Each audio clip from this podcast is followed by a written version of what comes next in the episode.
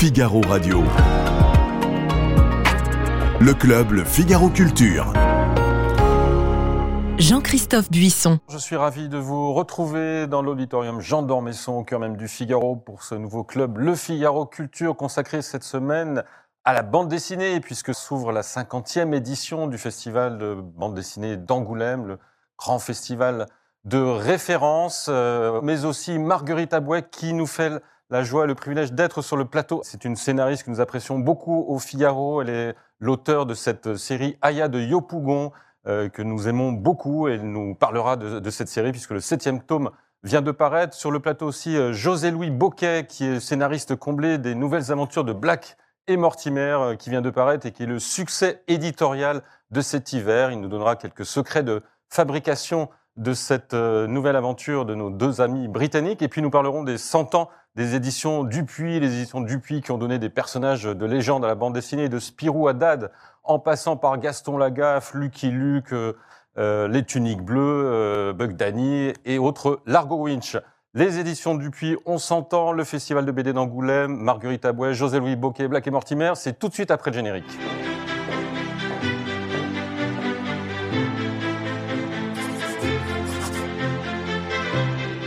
Olivier Delcroix, vous êtes rédacteur en chef aux pages culture du Figaro et un des piliers de la bande dessinée dans, cette maison, et pas seulement au Figaro, au Figaro Magazine aussi, on en parlera puisque vous nous faites un grand dossier dans le Figaro Magazine dans le week-end prochain. Aurélia Vertaldi, vous êtes journaliste et aussi spécialiste de BD, mais pas seulement au Figaro. Merci beaucoup d'être là. Merci José-Louis Boquet, vous êtes euh, romancier, novelliste, scénariste, biographe de Goscinny et Franca notamment, et scénariste notamment du grand succès de cet hiver, les nouvelles aventures de Black et Mortimer, 8 heures à Berlin, aux éditions Black et Mortimer, euh, qui est vraiment un immense succès. Donc, ça nous dévoilait sûrement quelques secrets de fabrication.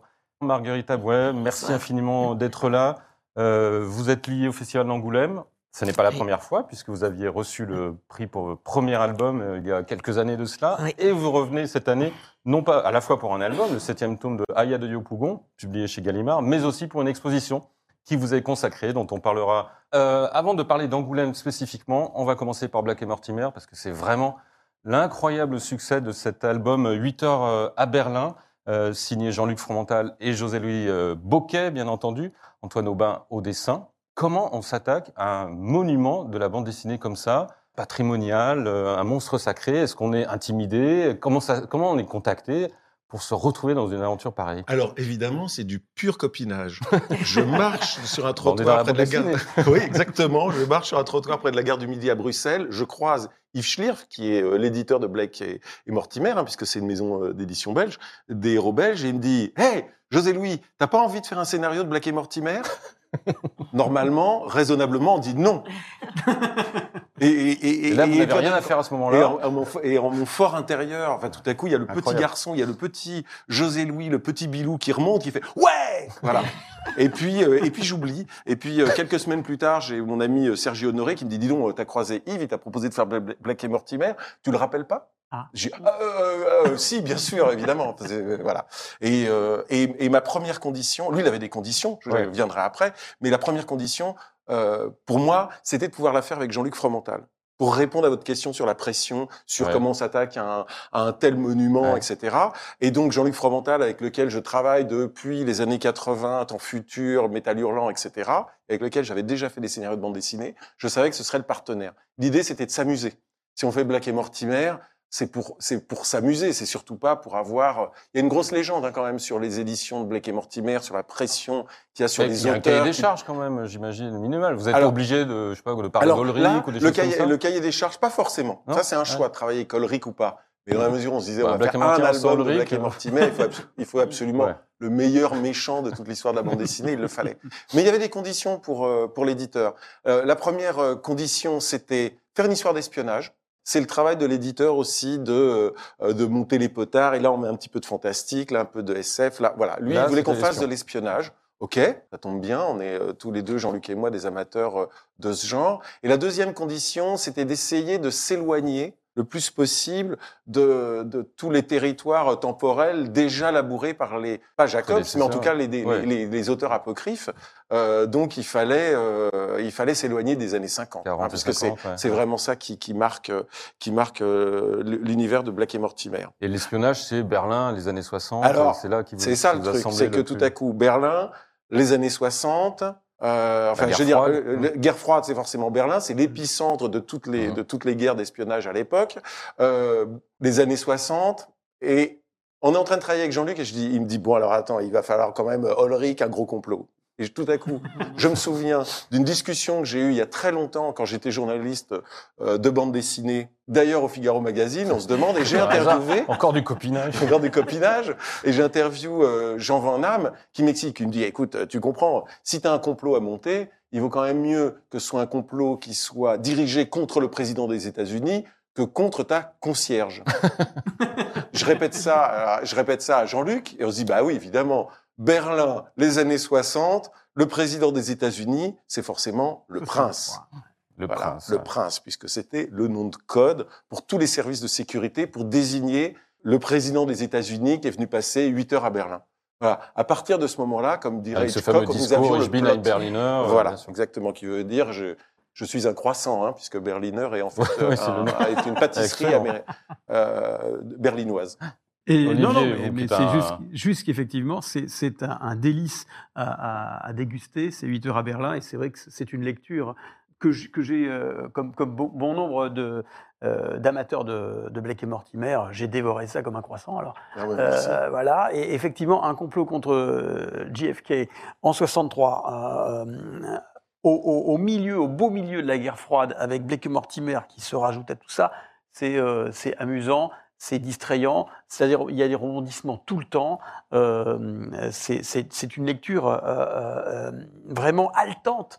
Moi, la, question que j'ai un peu envie de vous poser, c'est effectivement comment, une fois qu'on a ce, ce- cette idée, comment on fait pour rendre ça aussi haletant? Comment on arrive à faire un Black Mortimer? Et Dieu sait si pourtant Edgar Pierre Jacobs avait posé des, des didascalies et des textes Mhm. énormes. Comment on arrive à rendre ça haletant avec des rebondissements quasiment à, à toutes les pages? Alors, je crois qu'il y, a- il y a deux trucs. D'abord, euh, Jacob lui-même, Jean-Luc comme, comme moi-même, on était des, des lecteurs de Black et Mortimer. C'est-à-dire que c'était, euh, d'un coup, on a la chance de, de, de, de pouvoir jouer avec, euh, avec euh, des personnages emblématiques de notre formation de lecteur de bande dessinée. Et puis, on, nous ne sommes plus tout jeunes non plus comme scénaristes. C'est-à-dire qu'il y a quand même, on a quand même une certaine expérience. On a le goût de l'espionnage. L'espionnage, il faut qu'on, toutes les trois pages, on, se- euh, on, on, on flippe, qu'on se demande ce qui va se passer, etc. Donc il y a ce, il y a ce mélange de notre technicité et puis de notre, de notre gourmandise à pouvoir travailler sur, euh, sur, euh, sur de tels personnages. Vous parliez tout à l'heure, Jean-Christophe, du cahier des charges. Il y a eu le cahier des charges euh, factuel de notre Mhm. éditeur, mais il y a aussi les, oh, tout à coup, Black et Mortimer, euh, comment faire avec. Je crois que quand on a grandi avec Black et Mortimer, on se pose même pas la Ah oui, question. ça. on ne s'est jamais posé la question. Imprégné. C'est-à-dire que de- chaque fois que, alors c'est vrai, a un moment donné, on met, Black- on met Mortimer en caleçon. Il a le droit d'être en caleçon. on a essayé de le mettre à poil. hein. Mais c'était juste pour passé. tester. On Ah, savait vous que ça passerait. Les, les noms des méchants russes, ils ont des noms d'écrivains. Ils s'appellent Bounine, Ouais. Mandelstam. euh, Ah, Absolument. Alors là, c'est vraiment, c'est pour, c'est pour faire plaisir à quelques. aficionados Oui, c'est ça. Ça marche. Euh, les, euh, pas mal des espions ont aussi des noms de graphistes euh, Frutiger, Scheibling, etc. Voilà, qui sont des graphistes euh, allemands ou Mhm. suisses. Donc à chaque fois, sur certaines lignes, on s'est amusé à, à donner des noms de personnages euh, Et- de notre bibliothèque. Et puis, et puis quand même, les hommages récurrents à Hitchcock, euh, qui sont euh, là, il y en a au moins trois ou quatre à chaque fois. Alors, il faut, il faut aussi rendre à Aubin, qui est Aubin, c'est euh, c'est le Dessinateur. dessinateur. Antoine Aubin, oui. Oui, euh, voilà, Antoine Aubin. C'est vrai que moi, je l'avais. En fait, Aubin, c'est un de ses prénoms, mais euh, C'est le deuxième prénom. c'est son deuxième prénom exactement. Il faut rendre à Aubin aussi tout, tout, tout ce que lui a apporté. Il a Mhm. travaillé longtemps dessus. Oui. Et quand il y a un Hitchcock euh, qui euh, qui se trouve sur un dans un cimetière prêtre. euh, Oui, ouest j'ai- allemand, euh, nous on lui a pas dit tu vas mettre Hitchcock. Évidemment, c'est lui qui décide de le faire. Alors même pas tant en hommage à Hitchcock qu'en hommage à Flock qui avait dessiné Ah oui, Hitchcock dans une de ses bandes dessinées dans un rôle de prêtre. Voilà, Là. on va on va loin. hein. Voilà, un On va loin. 20. Voilà, c'est ça. Deuxième case. Voilà, deux- voilà, exactement. Donc il y a plein de, il y a, il y a une scène, il y a une scène de cinéma à Babelsberg, par exemple, où le réalisateur, c'est Ted Benoît. Il est dans un coin. Ah oui. Et c'est Ted Benoît, qui est donc le premier dessinateur, repreneur de Blake et De Blake et Mortimer. Mortimer C'est dans un petit machin comme ça. Marguerite Aboué, quand, quand, quand vous écrivez justement Aya de Yopougon, votre euh, dessinateur Clément Maury, il s'amuse de temps en temps à mettre comme ça des personnages sans, sans trop vous prévenir ou euh, Oui, c'est un, c'est un coquin, euh, Clément. Il me, il, a, il me dessine même. Enfin, Ah oui, il me dit euh, Tu t'es pas vu dans, dans les cases? Et euh, je cherche, je cherche, je me vois et je me trouve laide. Je lui dis, je lui dis C'est pas moi, tu as fait exprès. Et, et dans, le dernier, c'est drôle parce qu'il a mis BHL, ah oui, oui, qui, qui, est jaloux. Ah, bah, on va le relire. non? Oui, je vais le vous, relire. vous l'avez vu ou pas? Parce qu'il y a un moment, et donc BHL qui, qui, qui tombe complètement euh, euh, amoureux de la, de la chemise d'Innocent. Oui, oui, oui, bien sûr. Oui, oui, Ben tout voilà. à fait. Et il y a Jean-Pierre Elkabach aussi. Aussi, bah oui, mais ça, Oui, c'est euh, logique, ça, c'est c'est plus, ça, c'est euh, logique parce voilà, que c'était des, ouais. c'était des journalistes. euh, Des années Et 80. Les Mortimer, 80. par exemple, ça- ça, quand vous étiez petite en Côte d'Ivoire, c'est quelque chose que vous connaissiez ou vous avez connu après en arrivant en France Alors, ou- moi, je, on, on connaissait plutôt Luke parce que j'ai un grand frère hein, qui a deux ans de plus que moi qui, lui, avait le, le droit d'avoir des, euh, des bandes dessinées. Donc, il me disait que c'était pas pour les filles. Et, euh, et donc, moi, je me cachais, en fait, quand il, sont- quand il n'était pas là, je, lui piquais, je lui piquais ses, ses bandes dessinées. Et donc, à l'époque, c'était plutôt Tarzan, euh, Zambla, Black Raon, Rock, Ouais. Raon, pardon. Euh, Raon, surtout que je- j'en étais amoureuse. Et puis Lucky Luke. Mais, euh, mais, mais Black Mortimer, je l'ai connu ici, pas, en Afrique. Et Aurélia, Black et Mortimer, euh, Moi, je n'ai pas grandi Black et Mortimer. Mon appétence pour la bande dessinée. By Jove. C'est plutôt, plutôt les Damned. romans à suivre, moi. C'est Comès, Oui, c'est Silence, sûr. des choses un peu plus. euh, donc, Mais euh, voilà. pour, pour tout vous avouer, euh, j'ai découvert Black et Mortimer par mon père, parce que c'est un truc un peu générationnel. Ah, On voit la ça dans les séances de un Ouais, exactement. sûr, bah oui, Tout à fait par hasard, dans la cave de chez mes grands-parents, j'ouvre une, j'ouvre, euh, une armoire et en dessous de, de, de revues d'architecture, je trouve les deux premiers recueils du journal Tintin, 1946. Et donc là, c'est en feuilleton. Et c'est comme ça que je déco avec les couleurs décalées, euh, mal, Ouais. mal imprimées, La etc. quadrichromie un peu. J'ai ouais. 6 ans, alors c'est... Ouais. Ah voilà, oui. donc c'est, en fait, c'est quand même une Ouais. madeleine de... Et alors, juste pour, pour, pour vérifier, euh, dans 8 heures à Berlin, il y a. garçon Est-ce quand même. hein, est-ce Ouais. qu'il y a. Bah, je pense. Peut-être, ouais. Oui, c'est peut-être plus un truc de garçon. C'est un truc de... vrai. quand même. Est-ce qu'il y a une référence aux prisonniers de Patrick McGowan, la série le numéro 6 Ah, il y a une, euh, il y a, il y a Un le- blazer. il y a, il y a un costume. Oui, il y a un costume. Mais là aussi, est c'est encore Aubin et sa grande culture. euh, D'accord. voilà, Parce que c'est, oui, euh, tout à fait. C'est, très anglais. Oui. Ça, c'est, tourné à Port-Mairie au Pays de Galles. Oui, Donc, bien sûr. Sûr. Donc, 8 heures à Berlin, euh, chez Black et Mortimer, donc euh, José Louis, Jean-Luc Fromental et Antoine Aubin, qui est déjà un énorme succès de librairie. Je vous êtes déjà à plus de 400 En tout cas, 000. euh, chez les libraires. deux mois. euh, chez les libraires, voilà. Phénoménal. Oui, oui, c'est euh, c'est euh, c'est ce qui est assez étrange dans le fait de travailler sur une telle, on va dire une licence. hein, c'est comme si on était en train de Mhm. travailler sur James Bond. on C'est que c'est, il n'y a pas la pression quand on sort en fait, parce que José Bocquet, il n'existe même pas. Ouais, c'est Black et Mortimer. C'est Black et Mortimer, donc euh, ça va, c'est tout même. à fait. euh, Quand même, vous avez. En tout simple cas, si vous avez un tel là. succès, c'est que vous n'avez pas trahi l'esprit de Black et Mortimer. Ben, Vous avez parlé du journal Merci. de Tintin où était publié euh, 8 heures, à- ah, où était publié Black et Mortimer euh, Mhm. alors. Et le grand concurrent, comme il y avait les Rolling Stones et les Beatles, c'était toujours. évidemment le journal Spirou. de Spirou. Spirou. Spirou qui dit Spirou dit Dupuis. Et justement, c'est l'occasion de parler, puisque cette année, en tout cas l'année dernière, mais on continue à célébrer les 100 ans de cette euh, vénérable maison d'édition. Il y a notamment une exposition au musée des Beaux-Arts de Charleroi, puisque le- la bande dessinée est considérée comme le 9e art. euh, désormais, C'est- c'est c'est Sadoul d'ailleurs, non je crois qu'il avait décrété ça. Lacassin. Lacassin, C'est Francis Lacassin, Francis oui, oui, le premier qui impose ça. Euh, donc, donc cette exposition et José Louis, encore vous, vous avez signé le livre de référence Ah, mais je me, je sur les suis 100 bien ans de débrouillé. Dupuis. Après, Ah, vous- quel copinage. Après la deuxième partie de l'émission, vous ne direz plus un mot, mais là, je suis obligé de vous redonner la Du travail parole. de Marguerite.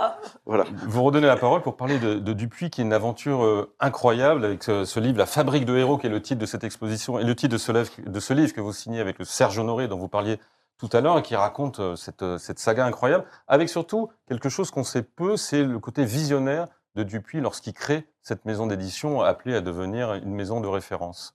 Et Jean, oui, parce que euh, Jean Dupuis, qui est donc d'abord un imprimeur, hein, comme Casterman, c'est d'abord un outil industriel. On est à Charleroi. qui Mm. est euh, qui c'est euh, c'est la roure de la Belgique, c'est le Chicago, euh, c'est le Chicago de l'Europe à Ouais, l'époque. hein.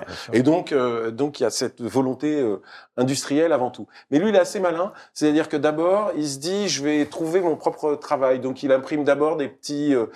Euh, il démarche tous les pharmaciens du coin et leur dit euh, je vais vous imprimer des sachets hein, puisqu'à l'époque on n'achète pas des boîtes hein, voilà et, et je vais imprimer votre adresse dessus et votre logo ah et, et c'est comme ça qu'il commence non pas à faire fortune, mais à avoir suffisamment d'argent pour acheter une deuxième, euh, une deuxième machine à pédales, etc.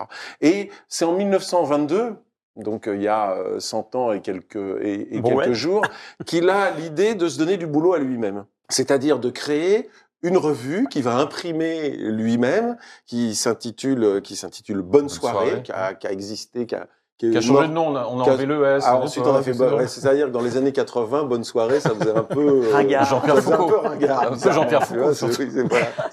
C'était la, voilà. la, la- la revue que, que, qu'on- qui était, auquel nos grands-mères étaient abonnées. Quoi. Ex- exactement, et c'est et c'est le cas. Donc, euh, et, et, et quelques années plus tard, il a la bonne idée. Donc, en 1922, il se donne du travail à lui-même. Bon, alors ça veut dire toute une logistique, d'avoir des rédactions, des trucs et des machins. Euh, il imprime, des, il ils impriment euh, des romans parce qu'en fait c'est une presse catholique, hein, Ouais. très très catholique. Donc c'est pour donner Édifier des- un petit peu les Exactement, c'est-à-dire de la littérature édifiante Mm. pour euh, qu'on n'aille pas se perdre dans, euh, euh, dans un autre type de littérature, comme le roman populaire, Eugène Sue et, et ce genre de choses. Euh, et peu après, il invente euh, Radio Moustique. Ouais, ouais. Voilà. Radio Moustique, et là, c'est parce que c'est on est en pleine explosion euh, de la radio, et il faut des programmes, ça c'est malin. C'est-à-dire donner les programmes de radio, et puis avec quelques petits, enfin c'est- voilà, c'était les 7 jours, mais sauf que c'était Radio Moustique. Et là aussi, c'est un carton énorme. C'est une il revue pour- satirique. C'est une revue satirique. et avec, avec un peu Avec une d'humour. dessins, C'est ça. Et des dessins dedans. La maman, elle a bonne soirée. Le papa, il a, il a moustique pour, et, et les enfants alors? Ouais. Et donc, en 1938, il crée le journal de Spirou. Dupuis, c'est d'abord un imprimeur. Et ce qui est intéressant, c'est qu'effectivement, il est visionnaire, c'est-à-dire qu'il apporte une certaine presse à toute la famille. Et aujourd'hui, Dupuis est- est- n'est plus qu'un éditeur. a perdu l'outil industriel en cours de route, comme Casterman. Et c'est finalement ça qui va rester. La seule vision qu'il n'a pas eue, c'est de se dire, à un moment donné, il faut arrêter l'outil industriel, et il faut juste garder l'aspect presse, l'aspect euh, l'aspect euh, éditorial. Euh, voilà, c'est la grande aventure. La grande aventure, c'est que c'est une aventure familiale. Ils sont trois enfants derrière qui, après-guerre, vont reprendre, euh, voilà, il y a le, le frère aîné qui va reprendre l'outil industriel, c'est-à-dire l'imprimerie avec 200 ouvriers, le petit frère Charles qui, lui, va euh, euh, s'occuper, euh, bah là, de ces, ces bêtises, là, les, les petits personnages, avec Des des illustrés, gros nez, des petits des trucs, des petits, voilà, des petits Mickey. C'est lui qui va rester finalement dans la légende, c'est le petit frère. Olivier, pour vous, Dupuis, les, les grands personnages de, de Dupuis, Bah, les grands et- héros de VD de Dupuis, c'est. Bah, effectivement, de, de, de Spirou à, à Largo Winch, en passant par euh, Bug Danny, Gilles Jourdan, euh, les Schtroumpfs, euh, Pierre Louis, Jouan et Pierre Louis, enfin, il y en a euh, Natacha, Mais vous trouvez un fil rouge dans tous ces héros? Ou, Et en fait, ils sont, ils sont éclectique? très, ils sont très euh, reliés à, à- à l'émancipation euh, de la société.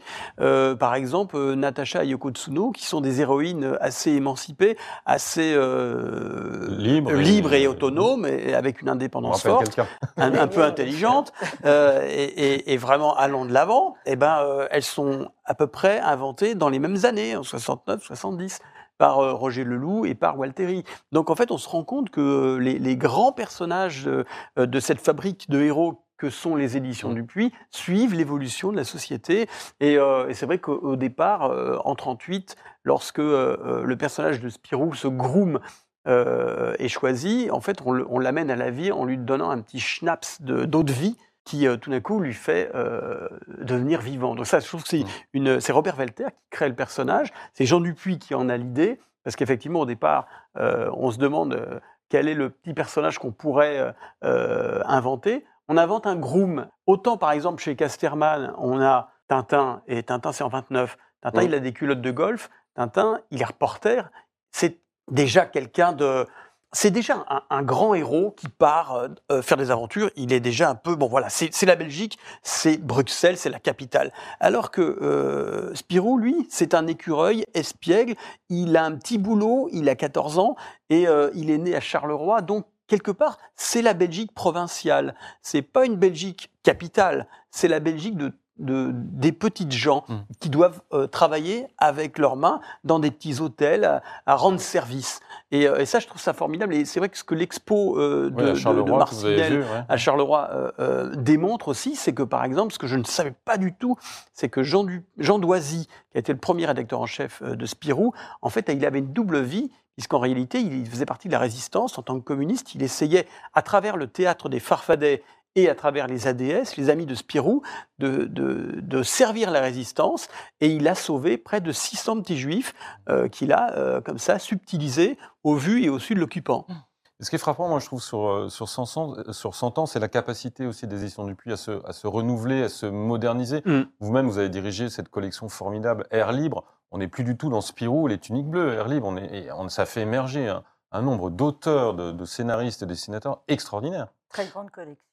C'est une collection qui a été créée par Jean Van Damme, Oui. encore une fois, qui était et qui découlait de son expérience marketing. Il s'est dit oh là là, c'était fin des années 80 et il s'est dit le temps des héros n'est pas passé évidemment, mais le temps des auteurs est arrivé. C'est-à-dire des auteurs qui ont envie de raconter une histoire et pas seulement se cacher derrière un personnage qui va revenir de manière récurrente d'album en album. Et ça a été là sa grande intelligence, c'est pour permettre à ces auteurs de séries de pas aller euh, s'éparpiller ailleurs. Hein, c'est toujours ça l'angoisse pour un éditeur, c'est de voir ses auteurs aller perdre du temps à faire des albums ailleurs. Il a eu l'idée d'inventer Air Libre, euh, qui est, voilà avec un avec un titre euh, évidemment euh, générique très simple à Air ailleurs, comprendre. sûr. Voilà. Et c'est ce qui a permis euh, euh, de, pour Dupuis de renouveler son identité d'éditeur. Parce que ce n'était pas prépublié. C'est-à-dire que c'était Mm. des- directement. C'était pas dans le journal de Spirou. C'était pas dans le journal de Spirou. Donc c'était, les auteurs arrivaient, ils faisaient un, un livre. Ouais, ouais. Et Et, plus- donc, c'est Cosette, c'est C'est une Jonathan, les Aurélien.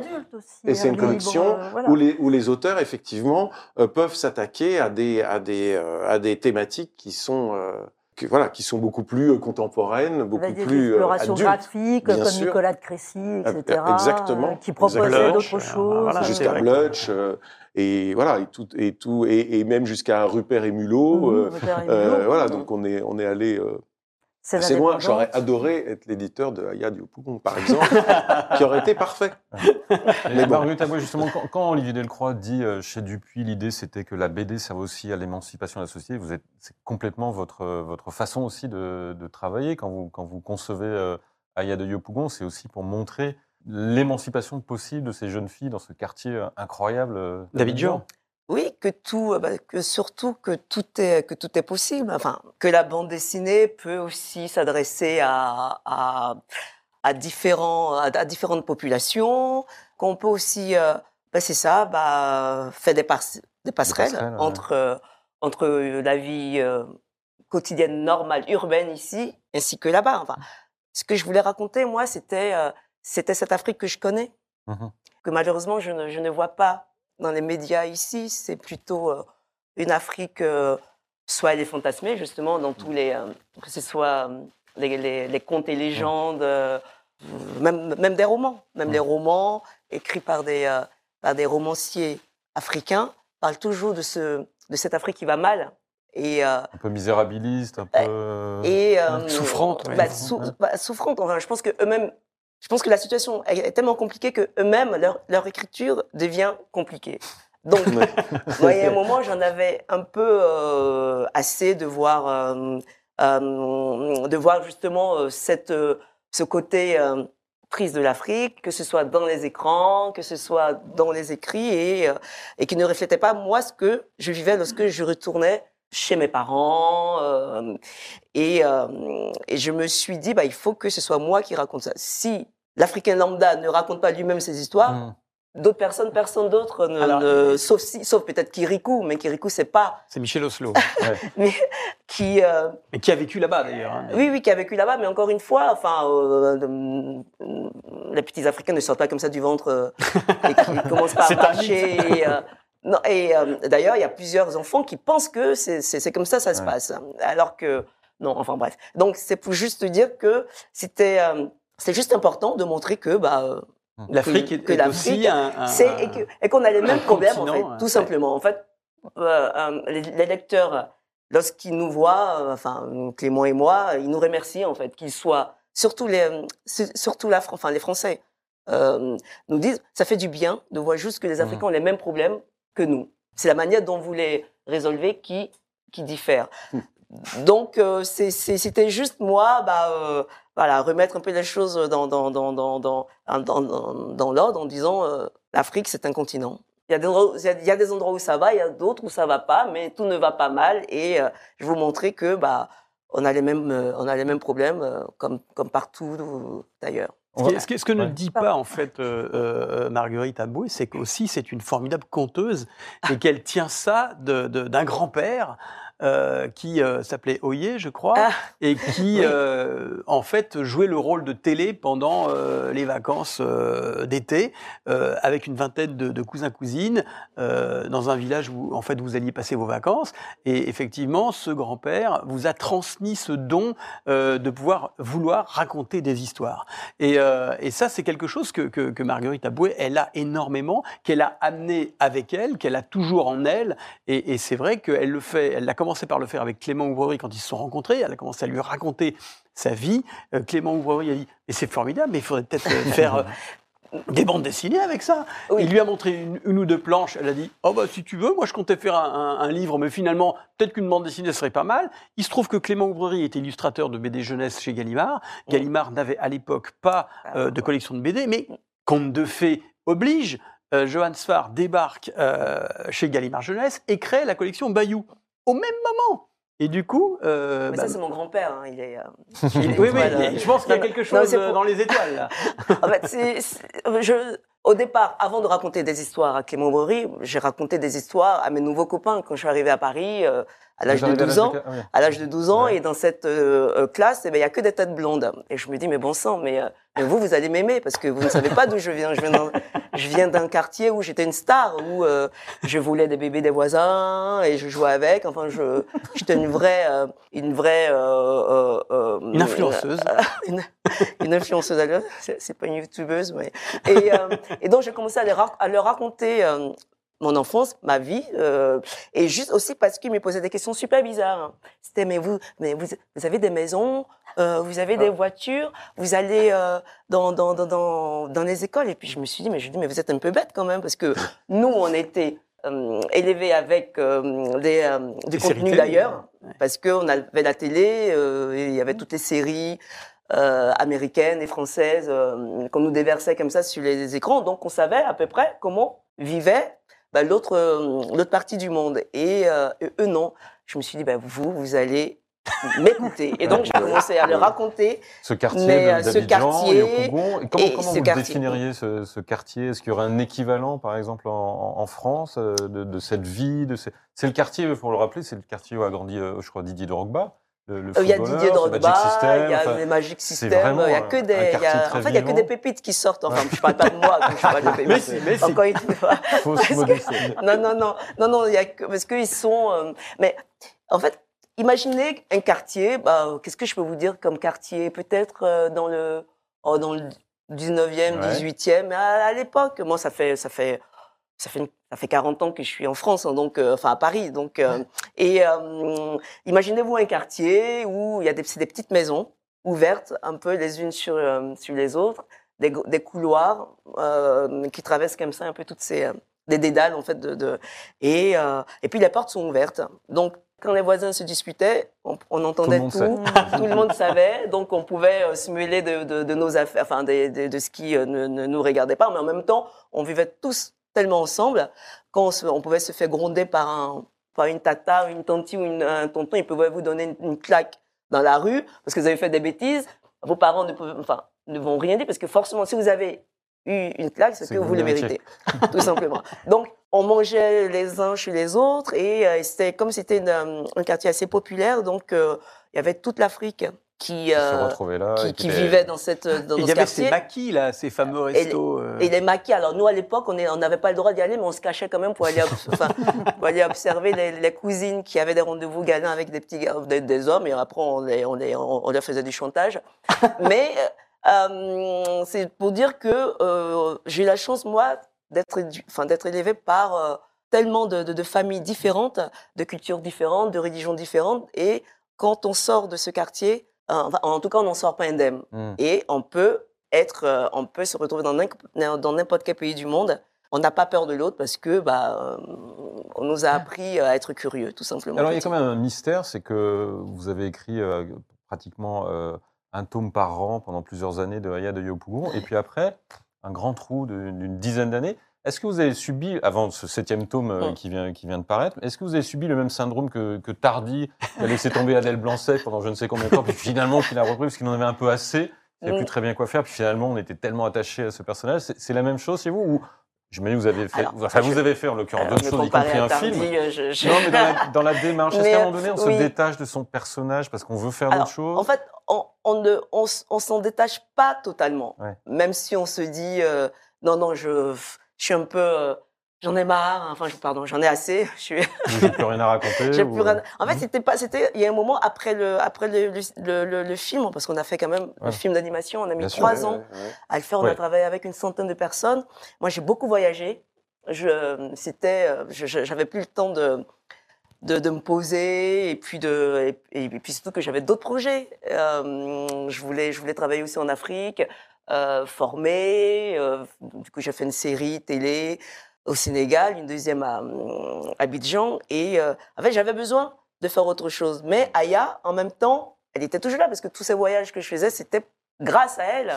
et et j'ai fait le tour du monde avec, euh, avec, Ouais. avec cette histoire. Donc, plus, vous retrouvez, dans, plus dans- dans, dans- 13 dans ou 14 15, dans langues. 15, ouais. 17, langues. on m'a dit. 17, 17 langues. quand vous arrivez euh, en Corée euh, et on vous dit ah bah, j'adore ce que vous faites, enfin je me dis mais il y a un moment mais euh, mais pourquoi est-ce que qu'est-ce que vous avez oui ouais. pourquoi? Bah, Et en Salman fait- Rushdie. et oui, ça c'était la première, ça c'était mon premier grand voyage euh, à, à New York, à un festival littéraire en plus. Je me suis dit mais qu'est-ce que je fais dans un festival littéraire? Moi, je fais juste une BD et euh, et c'était, euh, on était invité par Salman euh, Rushdie Ah oui. qui euh, qui présidait ce festival. Donc on vient nous chercher en, en, limousine. limousine, Mhm. un grand noir américain comme ça. Il nous fait entrer, enfin, entrer dans la limousine. Moi j'avais mon, mon fils qui avait six, six mois et euh, et euh, une suite, un super hôtel. En plus, on avait des perdièmes qui étaient déjà là, alors que c'est rare d'avoir ces perdièmes qu'on arrive. C'est quoi des perdièmes? Des, des perdièmes, mais c'est un peu les sous qu'on a, que, que- qu'on pense avoir besoin par jour. ouais. C'est le Pour, euh, Ah, d'accord. Ouais. Et puis, euh, Oui, on Et parle puis- latin sur ce plateau. Oui, je vois Ouais, ça. je vois ça. Non, mais... Et puis quand Salman Rushdie vous salue en vous disant I like your job, bah, moi qui suis même une, je, je, je, je, je lui ai dit me too. Parce que c'est là d'où vient ce fameux. Oui, sans hashtag devant. et, euh, et je pense qu'après, je, je me suis dit, mais est-ce qu'il a, il a dû se dire aussi, elle aussi, elle aime son travail ou elle aime, elle aime mon travail? C'est pour dire que cette aventure Aya, c'est magique et, euh, et, euh, et Aurélien, je ça que vous aimez beaucoup aussi Aya de Yopougon. Vous avez fait votre coup de cœur il y a quelques mois ici, sur le dernier tome. J'aime Aya, j'aime Akissi. Et j'aime le commissaire Merci. Voilà. Parce que c'est aussi un polar. Enfin, c'est, hein, c'est, euh, Parce que tous ces titres, enfin, c'est un enchantement, euh, l'œuvre de, de Marguerite. Et euh, voilà, Akissi, c'est euh, Oui. un peu Aya plus petite. Enfin, Ah, c'est vraiment moi. Aya, c'est elle est trop parfaite. sont- Elle est trop Ce sont vos souvenirs peu- d'enfance. Alors qu'Akissi, oui. C'est un, vrai- Mm. c'est un véritable enchantement, effectivement. C'est fait bon vivre, quoi, dans la Ouais. rue avec les copains, on fait des bêtises, et Mm. puis euh, c'est une jubilation. Enfin, vraiment. Et, euh, et puis, euh, donc, Aya, pareil. euh, véritable enchantement, merveilleusement bien écrit, bien raconté. Et là, Euh, Angoulême, c'est un- c'est la consécration, une exposition euh, comme les très grands, comme les. Mais comme, oui, oui, on- là, rare pour les là, là, c'est du scénaristes. Pour les scénaristes, en Pour plus, les oui, scénaristes. Oui, Oui, oui, c'est impressionnant. ouais. Vous savez, j'imagine que vous avez participé à l'élaboration de cette exposition. Euh, oui, ou- euh, oui, ouais. oui, avec euh, avec l'équipe. euh, et euh, oui, c'était. euh, en fait, c'est magique. Enfin, je- en même temps, quand je, je suis assez, euh, je suis émue, je suis honorée parce que c'est, euh, ça prouve que bah, euh, le travail est reconnu par. Mhm.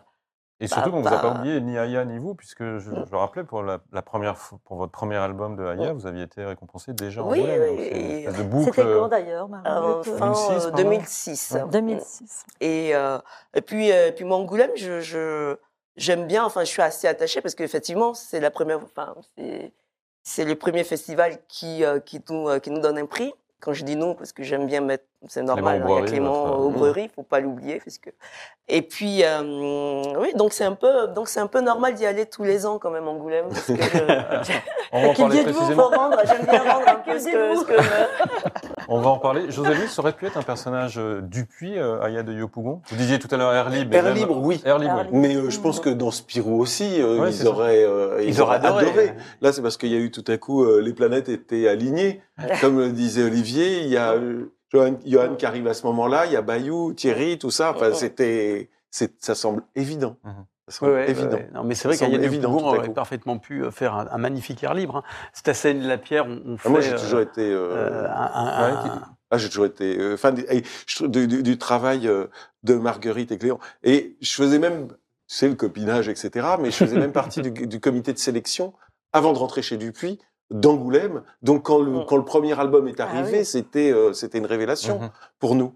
Et alors je suis très très, euh, je trouve ça formidable de savoir que que vous avez lu euh, vous avez lu Lucky Luke parce que je- non mais parce que il y a cette euh, il y a cette espèce de, de, de dimension très euh, goscinienne Mm. justement Mm. qui est que qu'il y a jamais jamais de temps mort que les personnages sont toujours Oui. avant l'histoire que que l'histoire n'est qu'un prétexte à faire à faire euh, des bonnes histoires hein, Oui. et un prétexte à faire euh, à interférer les personnages entre eux je trouve ça et, et et je me dis bah voilà effectivement peut-être que Marguerite est aussi une des héritières de Goscinny Et Mais José ouais. Louis voulait redevenir critique euh, BD au Figaro Magazine Une proposition directe. Aller. Marguerite évoque le réel, mais tout ça est une belle parenthèse enchantée quand même. On a quand même le sentiment d'être dans une parenthèse enchantée, où euh, il y a de la joie, où ça se, ça se passe bien. Alors, c'est pas bonnet, Ah enfin, bah, il se passe des non, choses non, plus, a- plus graves. Il y a Non, quand mais- même des, des- des Mais sujets a- difficiles. Non, mais c'est sûr, vous abordez des sujets de société Ah oui, qui sont voilà. graves, qui sont Ouais. importants. Et... euh, Bah, Et notamment qui- dans celui-là, hein, euh, effectivement, quand même.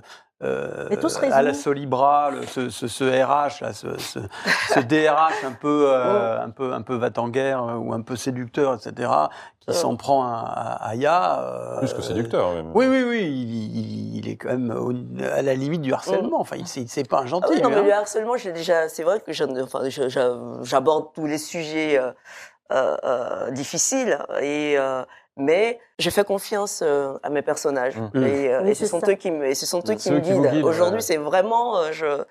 euh, Vous savez pas forcément où vous allez aller quand vous commencez euh, l'histoire. non, non, je suis pas censée dire ça parce que on attend, c'est vrai, du, du scénariste euh, euh, de, oui, de, De maîtriser, a un priori. peu tous ces, l'histoire, voilà, tous ouais. ces personnages, euh, toutes les histoires. Mais moi, non, j'aime bien, j'aime bien prendre, quand je dois faire une suite, je regarde euh, juste la fin du, du dernier tome, et puis je me dis, ah bah tiens, ok, bah il s'est fait arrêter, bah on va continuer. Ouais. et, euh, et puis, euh, Alors, c'est qui, Aya? ce n'est pas moi.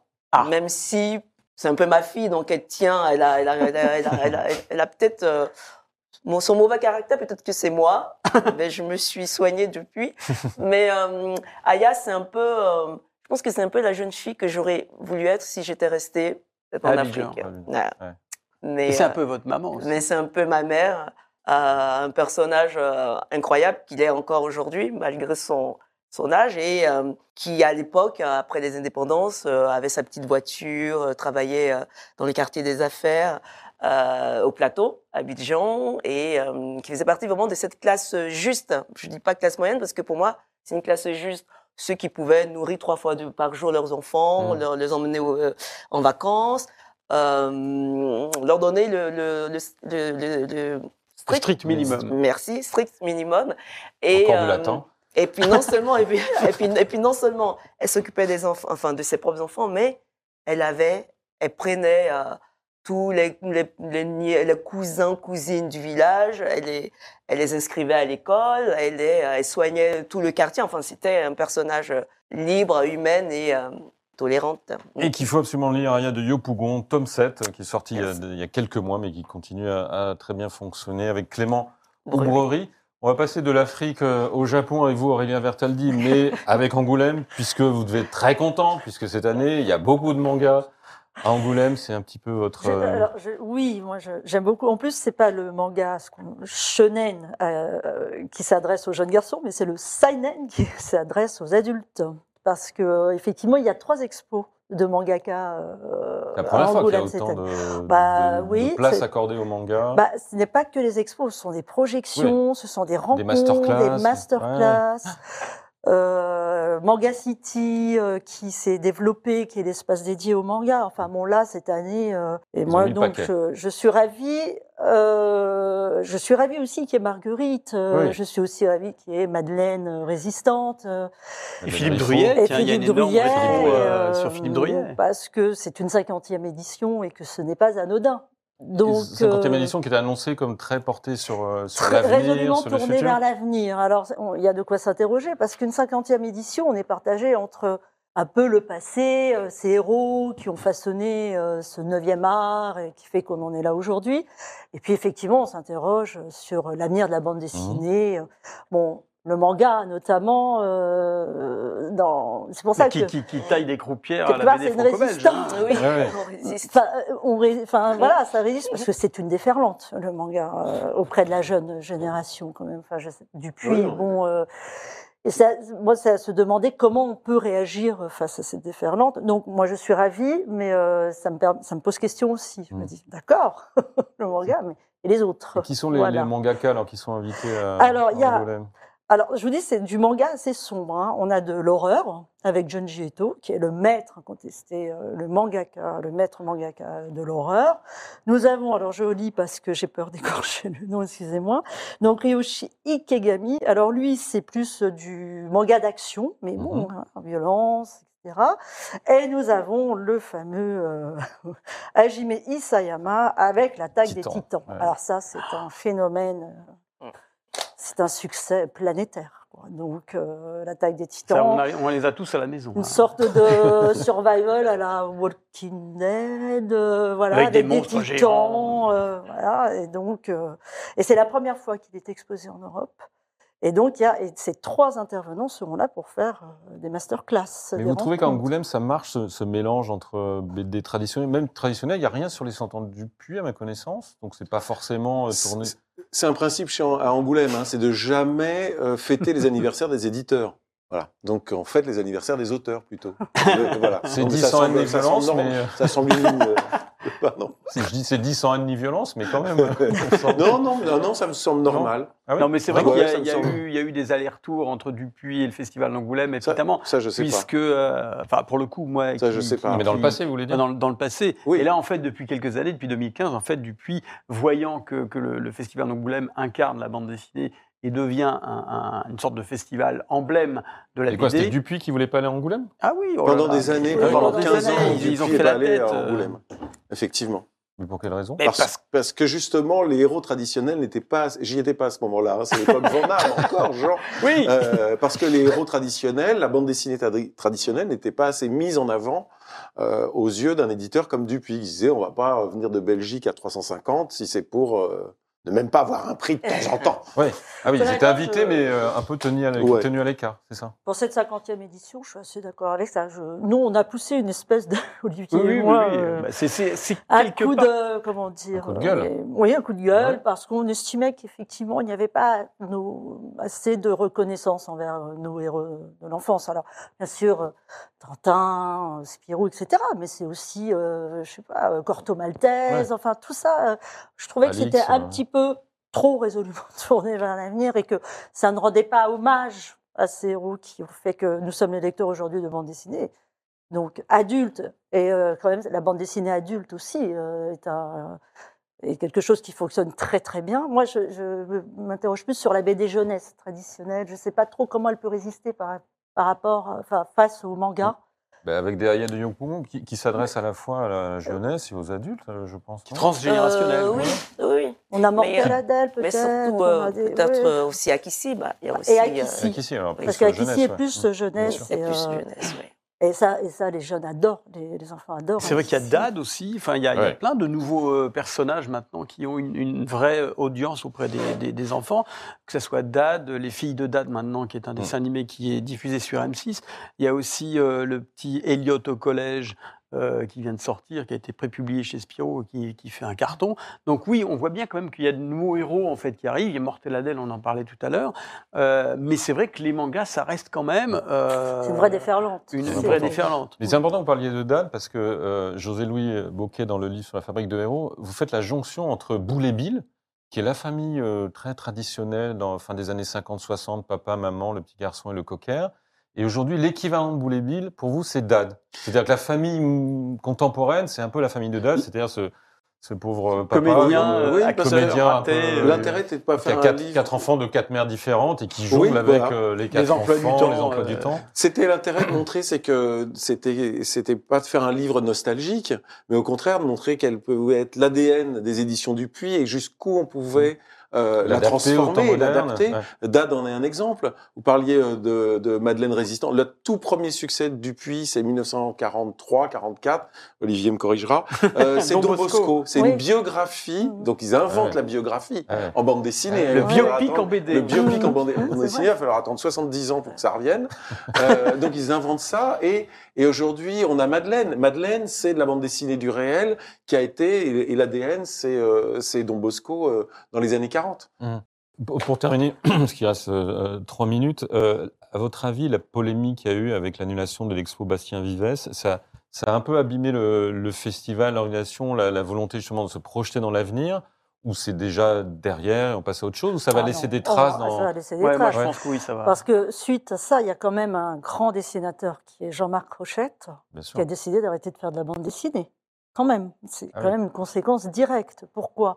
Parce que bon, l'affaire Bastien Vives, pour rappel, donc cette œuvre est taxée de pédopornographie, donc le festival d'Angoulême euh, lui donne carte hommage, blanche, euh, euh, donc euh, a dû annuler à l'expo déprogrammer l'expo à cause de, de détracteurs et de bon. de menaces. Il y a une charte euh, publiée, pas une charte, mais une tribune publiée dans Mediapart de plus de 500 auteurs qui ont demandé au Festival d'Angoulême, pardon, une sorte d'encadrement de, euh, comment dire, de, oui, de charte de responsabilité, d'engagement pour les, les futures sélections et futures programmations. Moi, ça pose question, effectivement. Je veux dire, le même la, le, le ministre, de, la ministre pardon, de, la, de culture s'est exprimée sur le sujet.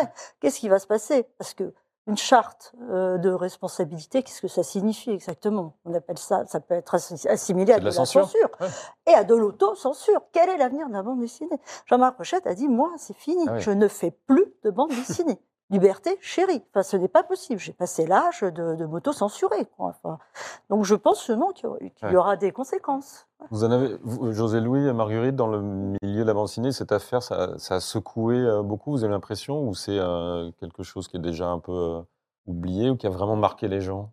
Euh, oui, moi je pense que ça, ça a secoué tout le monde et que ça va secouer euh, aussi euh, les débats à venir. Mhm. Effectivement, euh, au-delà, au-delà, parce que je pense que ça va être ça, au-delà du problème Vives lui-même, Oui. ça va être toute les- la question de la représentation de la femme dans la bande dessinée Oui. depuis des décennies, Oui. tout simplement. Mais Voilà. rien que ça. Déjà, rien que ça, hein, même, même en se projetant dans euh, euh, l'histoire, etc., on peut se- Certains qui connaissent moins bien le sujet, on, on a travaillé sur Natacha et, et, et Yoko Ouais. Tsuno, Mhm. justement. Tout à coup, oh là là, qu'est-ce que c'est que ces nanas qui montent leurs seins, qui ont des gros seins, etc. Et en même temps, quand on replace dans le contexte historique, 1970, des femmes responsables, libres, c'est 69, 69 Mhm. quand même, hein. Ça fait, c'est- c'est- il y a quand même un petit C'était quand temps. même, oui, il y a quelques C'est quand même, en fait, c'est des, c'était, c'était des femmes assez extraordinaires. Yoko Tsuno et Natacha, quand j'étais petit, je me posais même pas la question, euh, de la question euh, de, de la forme, Mm. mais du fond. Je me disais, bah oui, c'est des femmes euh, Des héroïnes. euh, comme ma mère. Ma mère était Mm. euh, militante féministe, Battante. etc. Je me disais, Ouais. voilà, euh, Mm. elle a pas besoin des mecs pour gagner sa vie. Il y en a une électro- électronicienne, l'autre et hôtesse de aventurière, l'air, d'hôtesse de l'air. Dans les années 60, c'est encore, Et qui mène à la l'aventurière. Ouais, ouais, voilà. ouais. Donc il, y a, il va y avoir des débats assez intéressants sur euh, la remise en perspective de, euh, de la représentation de la femme dans la bande dessinée. Entre Plus ça, c'est intéressant. Eh ben, on Entre verra autres, si- entre autres. Entre autres, sur la on verra. création. On verra si Et ça a lieu dès ça, cette ça année Angoulême. si on verra si ça a lieu dès cette année à Angoulême, si dès cette année il y a des débats autour de ce sujet. Merci beaucoup Merci. à tous les quatre. Merci Olivier Delcroix, Aurélien Vertaldi, José et plaisir. Marguerite Abouet. Quant à moi, je vous retrouve la semaine prochaine pour un nouveau club Le Figaro Culture consacré aux séries télévisées.